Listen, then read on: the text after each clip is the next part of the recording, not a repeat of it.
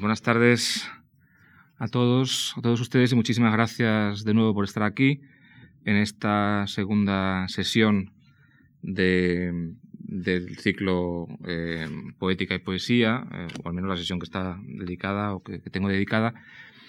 Eh, en fin, de nuevo muchísimas gracias a la Fundación, Juan March por su, por su invitación, también a José Pérez Carranque por su hospitalidad y por su compañía y, bueno, realmente la, digamos, la parte teórica, entre comillas, la parte de comentario eh, preliminar ya se, se, dio el, martes, el martes pasado, pero eh, aún así eh, me gustaría, antes de proceder a la lectura de los poemas, pues hacer algunas consideraciones preliminares.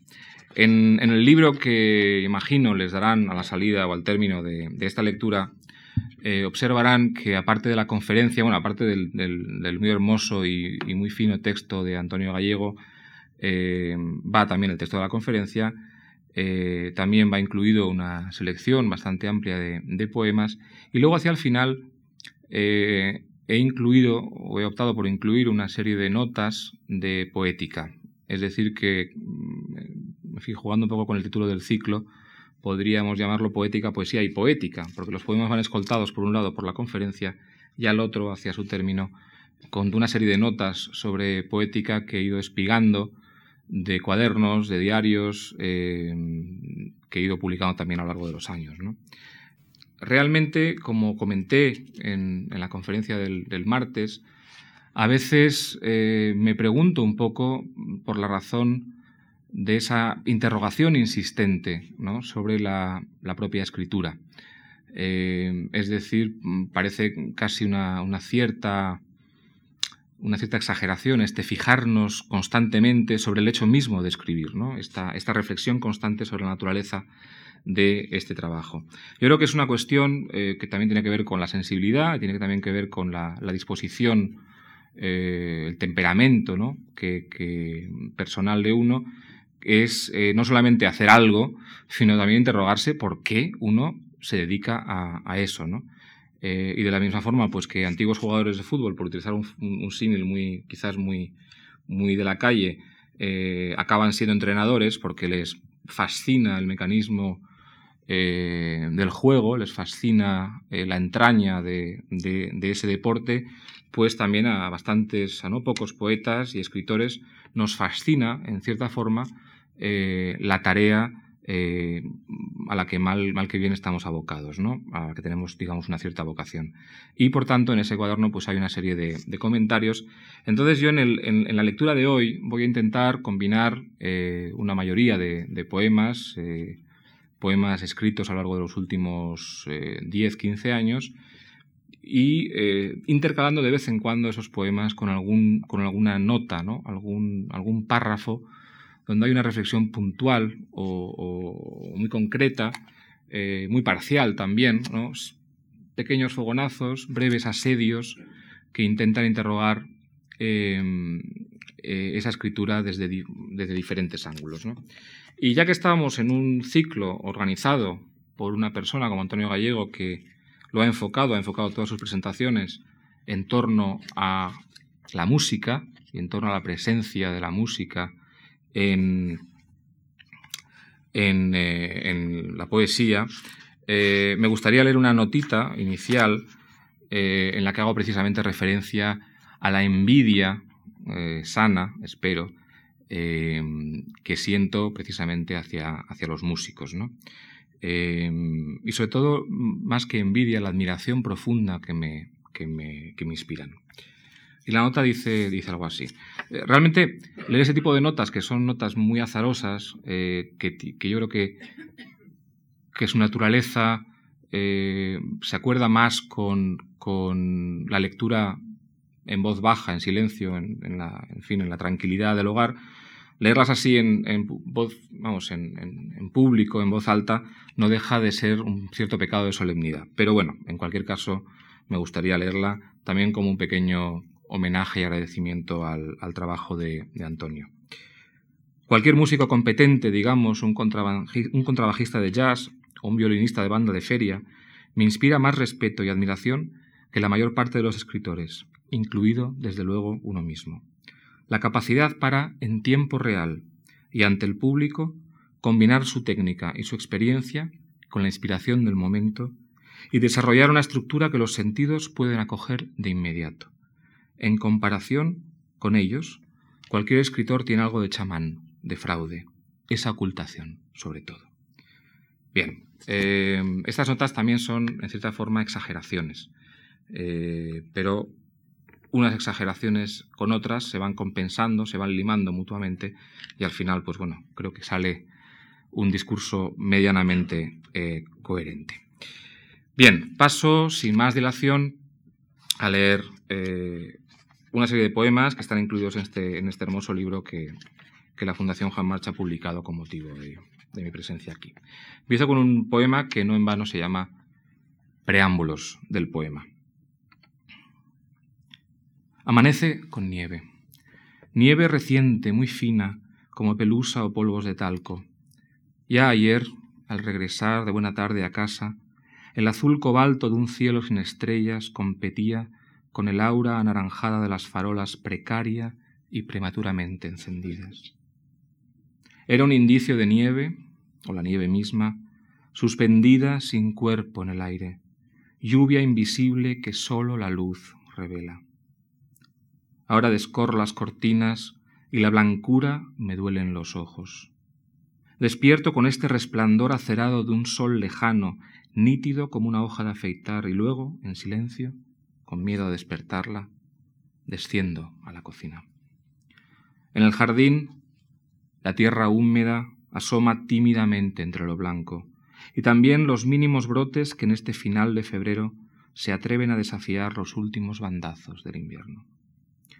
No aguantará la nieve. Tal vez en el jardín nos espere algún rastro esta noche, pero será la excepción. No hubo viento.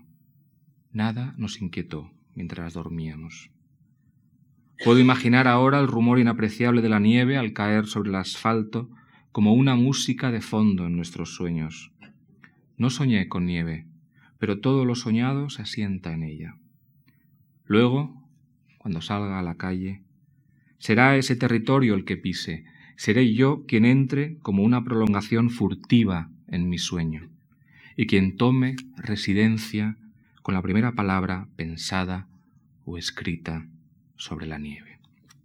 Quizás no estuviera de más decir que muchos de los primeros poemas tienen por paisaje y por fondo o bien un paisaje, digamos, del norte, eh, bien el norte de España o bien el norte de Inglaterra, por razones crudamente biográficas. Un breve poema mm, que es casi una declaración de intenciones, y que quizás se pueda entender al hilo de aquel dicho de Goethe, ¿no? De verde es el árbol de la vida y gris es el árbol de la teoría.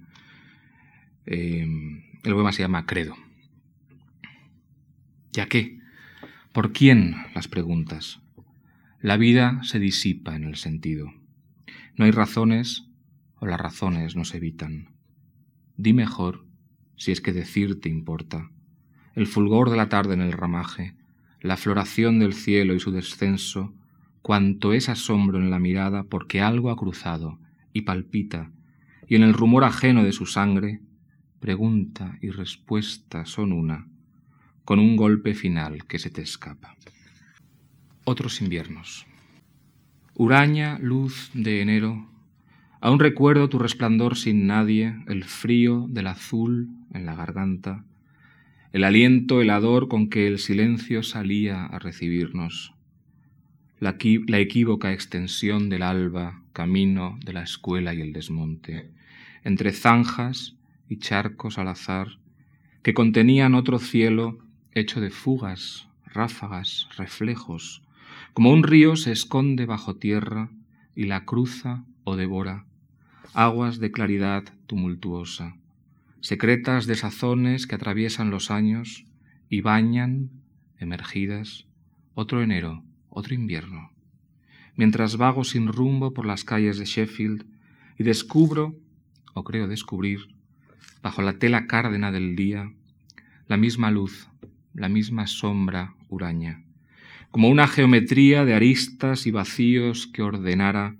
el ladrillo locuaz de las fachadas, el hormigón cubierto de verdín de los muros, el asfalto de los aparcamientos, donde pasea el niño que fui, que soy aún, rumbo a no sé qué escuela, de la que nadie nunca me avisara. Bien, después de estos poemas de tema o de ambiente, más bien invernal, pasamos a otro tipo de, de ambiente. Este poema se llama En el cerro. Se enturbia la mirada y el aire de la tarde humea como brasa contra un fondo de velas sopladas y espuma rota.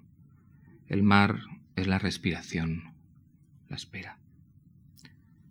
Tomadas por el grueso sol de agosto, las rocas se deslizan hasta el agua. Un charco se consume entre destellos. La sal brilla en los flancos chorreantes. Verano en tu temblor enceguecido, aprendo la constancia del azul. Bajo el vuelo tenaz de las gaviotas, soy uno con el tiempo del agua remansada. Hace ya muchos años, eh, hace 15 o no, casi 20 años, empecé a escribir un pequeño bestiario, eh, un bestiario que ha merecido o, padecido dos ediciones eh, y que he ido ampliando con el tiempo.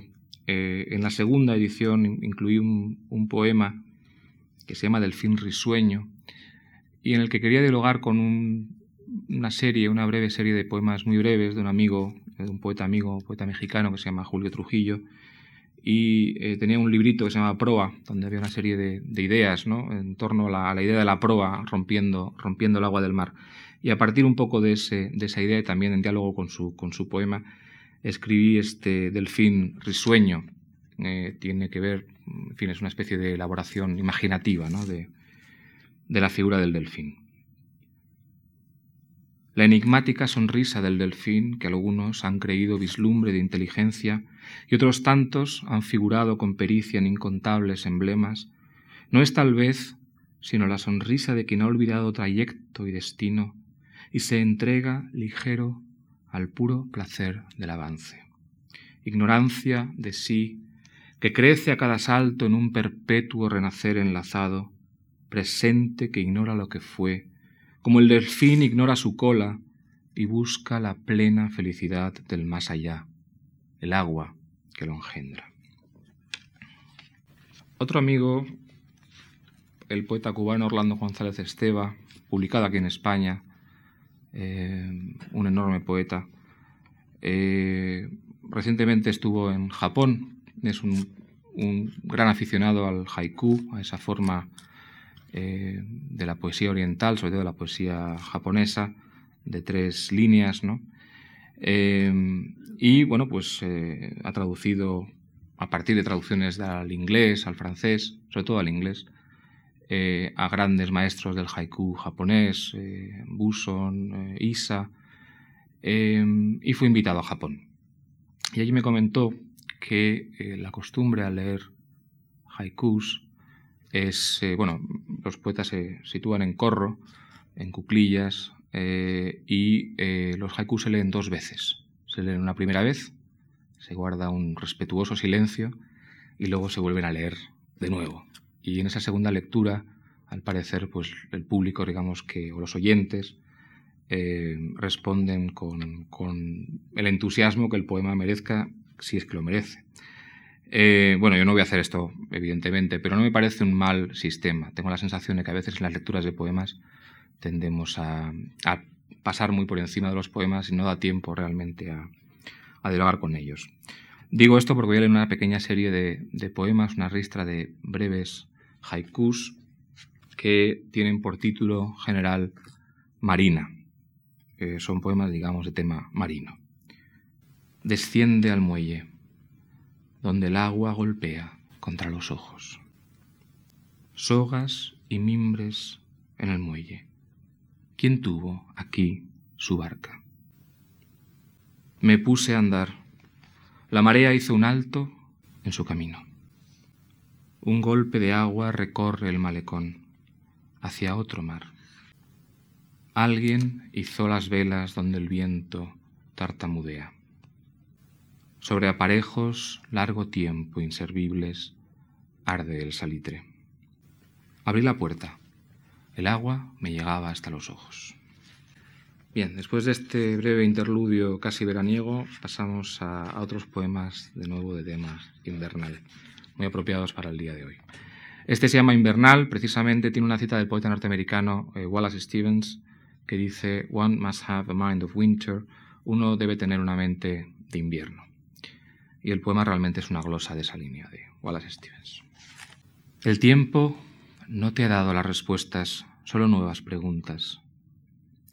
Declina con las horas la luz, las calles se despueblan.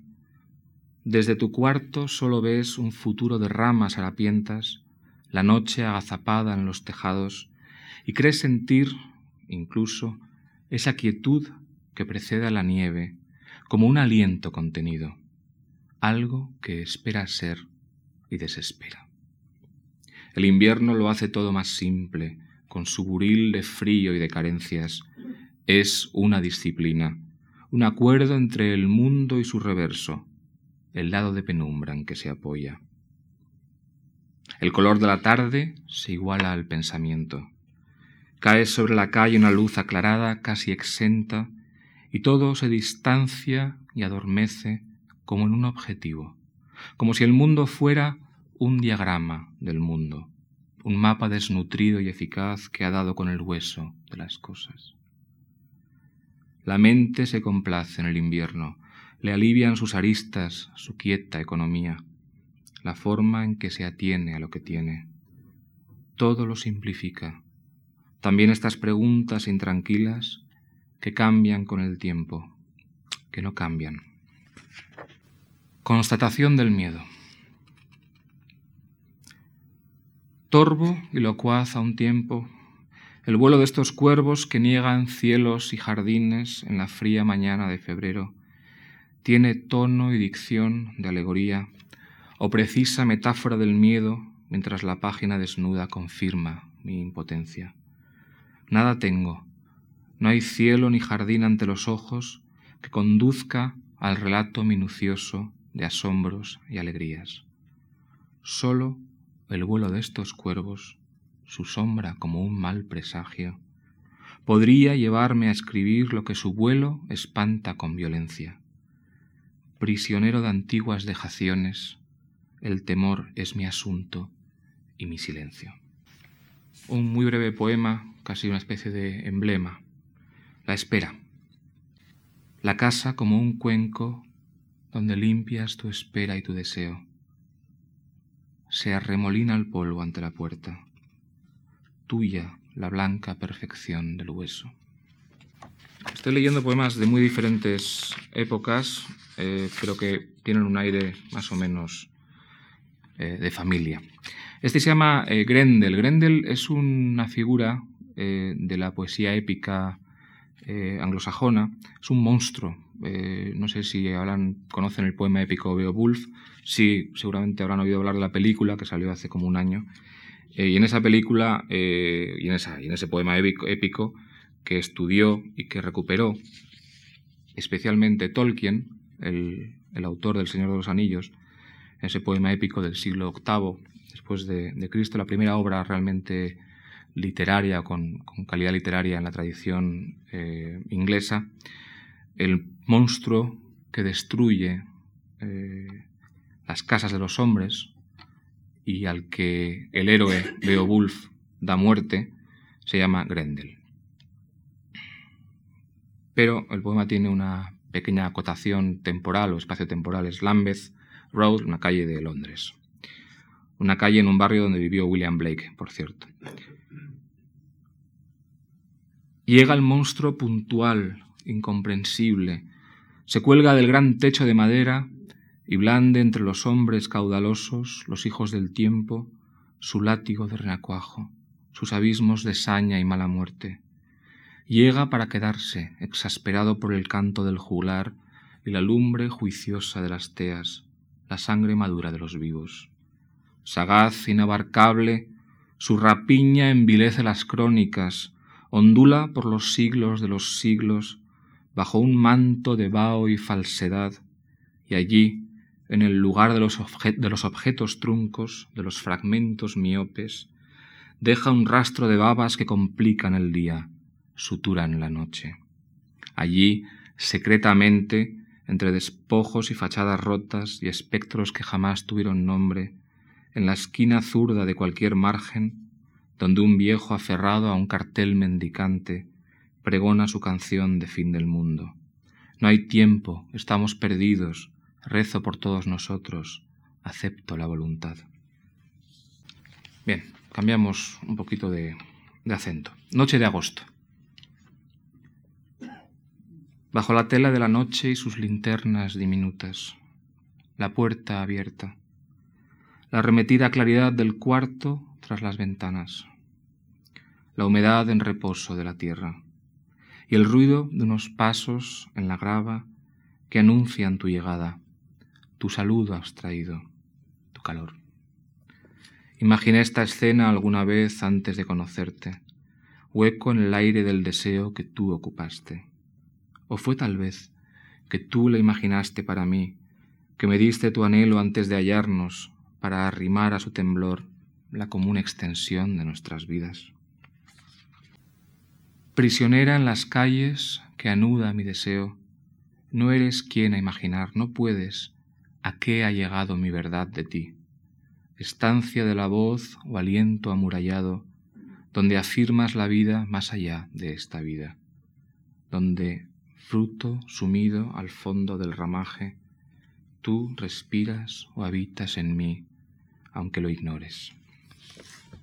Este poema que eh, voy a leer ahora tiene que ver con, la experiencia de la paternidad em, y también tiene que ver con la lectura de, una idea de, bueno, de un libro de Fernando Sabater, eh, un libro estupendo, Las preguntas de la vida, creo que era, y en él se hablaba del nacimiento, del nacimiento de una persona como una victoria, ¿no? como si el, hecho de nacer fuera una victoria sobre la nada o sobre, sí, sobre la nada, ¿no?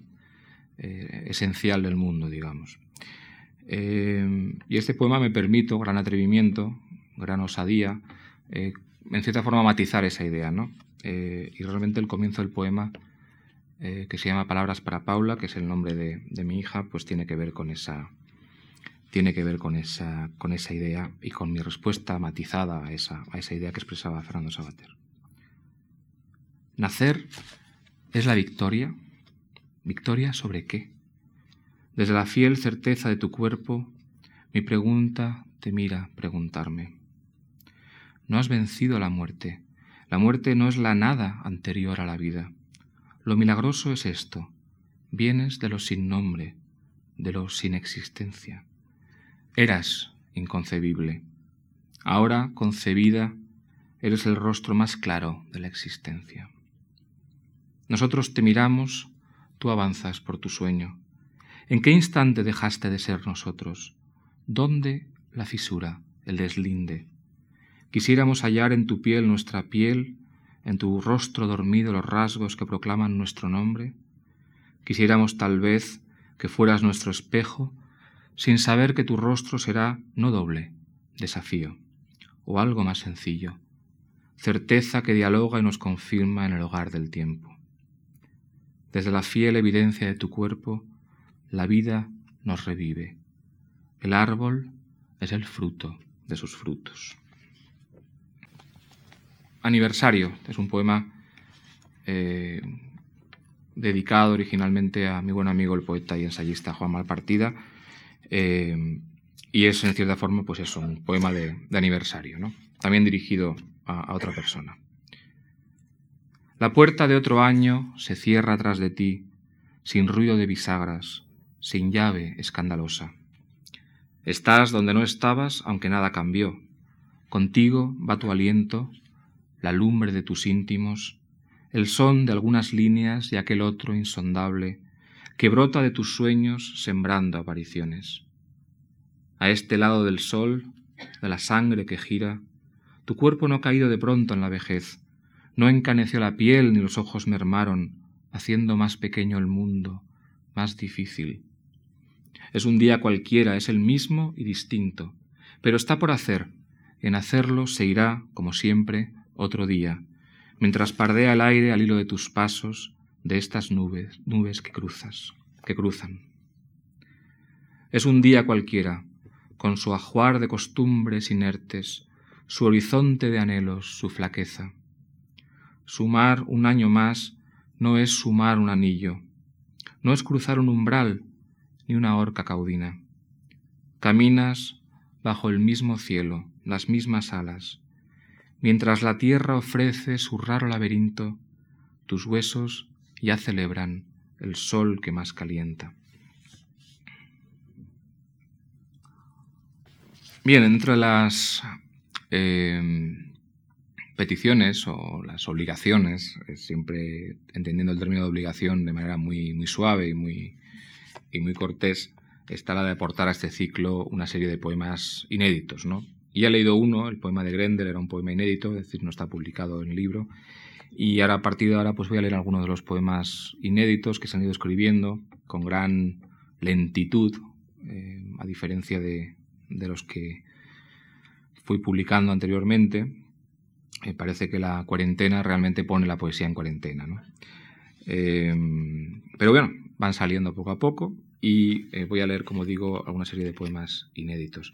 Los primeros dos poemas tienen que ver con lo que yo llamaría la experiencia mexicana. Durante unos años eh, trabajé en una revista eh, mexicana, hispano-mexicana, Letras Libres, y aquello me dio la maravillosa oportunidad de, viajar a México, país donde había estado, y, y bueno, con, el tiempo de esa experiencia han ido saliendo algunos, algunos breves poemas que hay que leer casi como estampas, como digo de nuevo, reacciones concretas ¿no? a estímulos también muy, muy concretos. Este primer poema se llama Distrito Federal, tiene parte de una anécdota que creo que es preciso contar para que el poema adquiera de todos modos su, al menos leído así en voz alta, su, su, fin, su carta de presentación, y es eh, la experiencia de, de abordar un taxi, de tomar un taxi y, ver que el taxista no, sabe el camino, ¿no? ¿no? sabe el sitio donde te va a llevar, porque México, Distrito Federal, es una ciudad, si alguno de ustedes ha estado ahí, absolutamente eh, desbordada, enorme, ¿no? Una de las grandes ciudades del mundo, y ningún taxista tiene, tiene las respuestas, hay que verlas en un mapa. Casas impares, truncas, contradichas, Basta un sol de rapiña en los baldíos.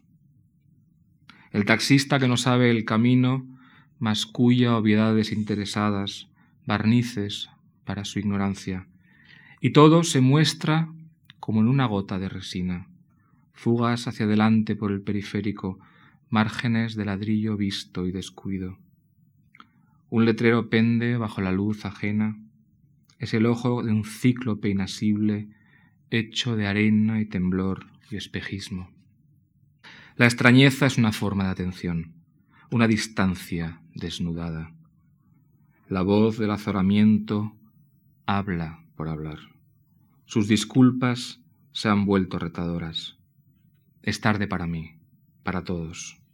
Terca, la miseria se desportilla entre la ajuar de la modernidad. Voy a leer algunas de las notas que comenté antes que, iba a leer. Uno de los rasgos distintivos de la escritura a mano, tal vez el fundamental, es poder hacer de una vez dos, tres o cuatro letras. Con frecuencia, un solo trazo escribe una palabra entera, si es breve. Por muy rápido que uno pulse un teclado, la realidad es que las pulsaciones, los golpes, han de sucederse unos a otros, siguiendo un orden estricto para formar palabras. La rapidez del mecanógrafo se enfrenta siempre a la lentitud esencial del método. Y hay cosas que apenas pueden escribirse a máquina porque exigen el trazo amalgamador de la mano en acción, el trazo que une y unifica. Es la acción de la mano rivalizando con el pensamiento, adelantándose a sí misma y a toda forma de pulso consciente. Es la mano que piensa, que aventura, se aventura. Bien, y un ejemplo de ese tipo de aventura que, en el que realmente me veo escribiendo estos poemas está en el segundo poema de tema mexicano.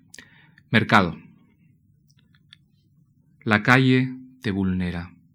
El ojo es golpe, imprevisión, cercanía de dados que repican. Un puesto de cerámicas, un toldo frutal, manos y voces al unísono sobre la estera de la sangre. Esparto y cal, la pobreza barroca sigue siendo pobreza, ruido y color de obstinación, y las mesas confunden sus reclamos entre niños que piden sin palabras. ¿Quién las dirá por ellos? Perder el rumbo, recobrarlo, así caminas y consientes, te creces, pisas el borde mismo donde el mirar es calle, tránsito ingobernable, intransitable, los otros. Epílogo. Están sobre las sábanas, inciertos, desarbolados, con su pose como de trapo. Una vez giraron con violencia hasta hacerse invisibles, esconderse uno del otro, pero ahora se acogen a su sangre quieta, su terquedad compartida. Les imanta la luz en diagonal de la tarde de junio, la luz y sus tenazas tenues, removiendo su porción de rescoldos. Estuvo en ellos el desvelo, la voracidad, se abrió la piel para cerrarse de un portazo y una ráfaga de frío respiró desde ningún sitio hacia los rostros en fuga. No hay más, nada ha cambiado. Y luego los cuerpos, la distancia entre los cuerpos. Este poema tiene un título un tanto peculiar, de Vita Beata, no deja de ser una pequeña pedantería, pero hay que asumir que uno es a veces un poquito pedante. Pero el, eco realmente está en el poema de Jaime Gil de Viedma que se llama precisamente de Vita Beata, es decir, que hay un pequeño juego con ese poema. Eh, y eh, hay también, evidentemente, algún préstamo de, que reconocerán enseguida. Y este poema realmente es la ensoñación, es la ensoñación del, Edén, no del Edén primero, del Edén de la infancia, sino de ese Edén que intentamos buscar y, de esa especie de desierto acogedor en el que podríamos eh, confortar el final de nuestra vida. ¿no? De Vita Beata. Así las cosas, decidió que no más, que le bastaba el crepitar del cielo, el hondo gris de los cañaverales. Los dioses se arrodillan en tu casa, oyó decir, y sonrió complacido. Pájaros en la mano, el silencio de arena de las horas, la cal embridando los ojos. La oblea de la vida se fundía en su lengua, en la sangre tentacular, y era un cansancio sereno, casi experto, la raíz de la nieve retoñada en su mano. Todo viajaba en un carril transigente, luces que brillan o se apagan según las horas retirado en la paz de estos desiertos, ¿para qué libros? refutaba. Y luego, ¿para quién? Hay, como pueden ver aquí, una cierta, un cierto escepticismo con respecto a, a lo que también es uno, ¿no? Esa, esa pasión libresca vista con, con, cierta, con cierta ironía. Esto ya lo he tocado mañana, dice con angustia irreprimible Johnny en El perseguidor de Julio Cortázar mi comprensión de esa angustia, pero también mi envidia, que es una lectura limitada de esa frase. Escribir para abolir el aquí y ahora, para olvidarse del peso del cuerpo, para ignorar la opresión o la tristeza del aire. Esto lo he escrito ayer, mañana, hace un año. Es decir, no estoy aquí cuando escribo, me pierdo de vista, me olvido de mí. El desierto del poeta es el aprendizaje mismo de su oficio. Consiste en dominar una retórica cuya primera utilidad o imantación es la mentira, el brillo fácil, la exhibición gratuita, el falso decorado de cartón piedra. Pero él quiere decir verdad, quiere decir de verdad, más allá de sus certezas y prejuicios cotidianos. Y entonces debe pasar de largo ante la mentira, emplear todo su oficio en alcanzar algo que rebasa e incluso niega el oficio, ese curso nada acelerado de mañas verbales, del que a veces se avergüenza, pero sin el cual, pese a todo, y él lo sabe, nunca habría dado un paso en firme. Y ya por último, otra notita para ir terminando. Siempre estaré más cerca de los escritores para quienes el hecho de escribir supone al menos una alegría física, instintiva, casi animal, como la de un niño saltando las olas o dejándose llevar por el entusiasmo de la carrera, jugando con una fuerza que no sabe cómo agotar, braceando en el excedente de sí mismo. Esa ligereza, al cabo, su facilidad para ir de un estado a otro, de la risa al llanto, del juego a la osquedad, como Dickens, que lloraba y reía con cada quiebro de la acción, y a quien sus hijas oían desde el piso de abajo decirse en voz alta los diálogos de sus personajes. Y ya para ir cerrando la lectura, eh, voy a leer un, el poema que cierra la sección de poemas de este libro. Se llama Elegía y es una, una especie de resumen mm, vital o biográfico.